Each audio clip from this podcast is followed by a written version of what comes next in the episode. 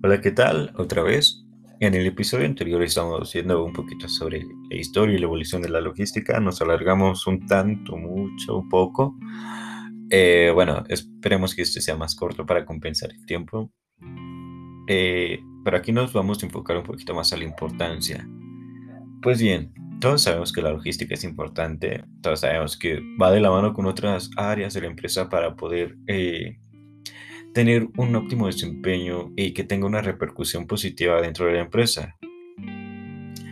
Pues hay que mencionar también que eh, permite alcanzar ciertas mejoras, entre las cuales podemos encontrar el aumento en las líneas de producción, ya también como lo mencionamos en el episodio pasado, en la experiencia que tuve de que eh, también por estas líneas de producción se desencadenó cierto problema, Y factor y a final de cuentas era todo un caos. La eficiencia en producción, alcanzar niveles altos, ese es el segundo punto. El tercero es cada vez menos inventarios en la cadena de distribución, eso tiene que ver con el just in time. El desarrollo del sistema de información, entregas de just in time, dichas mejoras en una organización traerán los siguientes beneficios. Incremento de la competitividad y mejora de la rentabilidad en las empresas para acometer el resto de la globalización, coordinación óptima de los factores, ampliación de la visión general para convertir la logística en un modelo, un marco, un mecanismo de planificación y el producto adquirirá su valor en cuando el cliente lo reciba. Bien, vamos a pasar lo que son las funciones de la logística. Esto es un poquito más fácil. Eh, son cinco.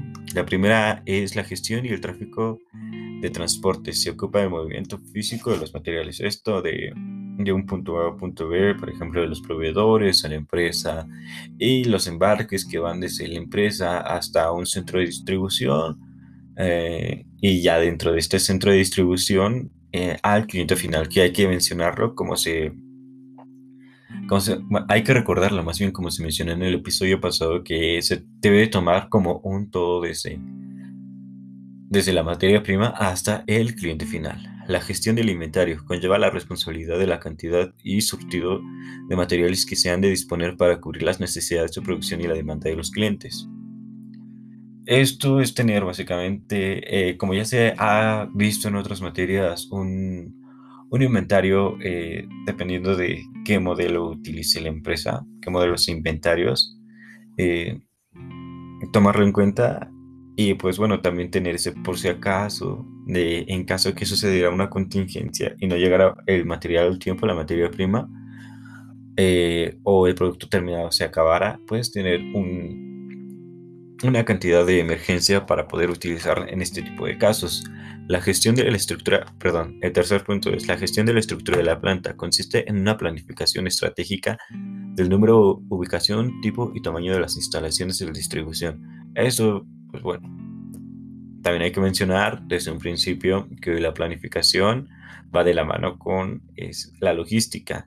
En este caso, un layout es la herramienta que podemos utilizar eh, desde un principio, desde que se van a poner las instalaciones.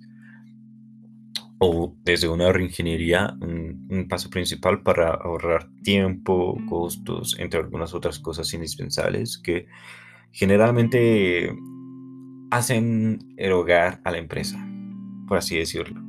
El cuarto punto es la gestión del almacenamiento o manipulación de materiales. Se ocupa la utilización eficaz del terreno destinado a inventarios y medios manuales mecánicos y o automatizados. Esto, como les mencionaba también en el anterior punto, tiene que ver mucho con el layout, eh, sobre que también está distribuida la planta y obviamente esto también con la planificación de dónde van a estar estos materiales, por qué van a estar ahí, para que estén más cerca de la línea de producción eh, de cierta parte de, la línea de producción y, y, para que no se arme un caos. El quinto es un poquito, el quinto punto, perdón, es un poquito más burocrático y es la gestión de las comunicaciones y de la información. Conlleva la combinación del análisis, almacenamiento y difusión de datos puntuales y precisos relevantes de las necesidades de la toma de decisiones logísticas con eficiencia y eficacia. Hay que recordar que la eficiencia es hacer más con menos y eficacia es hacerlo rápido, si no me equivoco. Y si me equivoqué, perdónenme, es al revés. Eh, yo espero que no. ¿vale? Y bueno, hay que recordar también que, esta, la logística interactúa directamente con el marketing y con las ventas. Uh, ¿Por qué con el marketing? Por la satisfacción al cliente. Uh, así de simple. La satisfacción, el, por ende, la fidelización del cliente.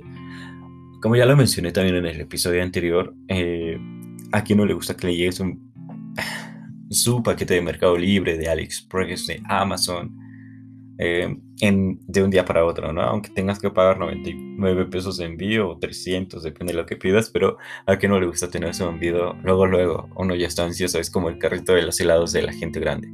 Ustedes me entienden. Eh, en fin, esto crea una expectativa eh, y también una imagen de la empresa a que al ser satisfacida, satisfecha, perdón mi ignorancia, hace que el cliente le dé un valor a la empresa y, bueno, se fidelice con esta y la vaya recomendando, esto, marketing de boca en boca, para que al final eh, esta empresa tenga un valor añadido y pues bueno, más clientes. Eh, y por más clientes, más dinero, más rentabilidad y así, por ende. Una mejora puede provocar el aumento del costo que supone la realización de una o más actividades logísticas, siempre que el costo que supone la realización de una o más del resto de las actividades logísticas se reduzca en cantidad igual o menor, igual o superior, perdón, eh, de manera que el costo total siga siendo el mismo o disminuya. Esto básicamente quiere decir que si que justifiques un costo, por así decirlo.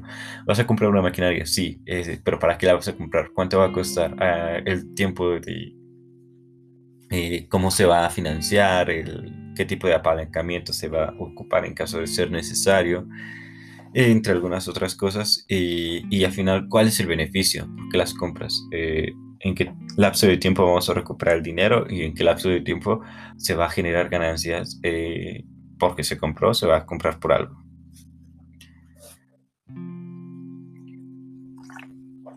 En fin, esto sería todo. Eh, porque en el otro me tardé mucho. Disculpen. Ah, muchas gracias. Nos vemos en el siguiente. Bye.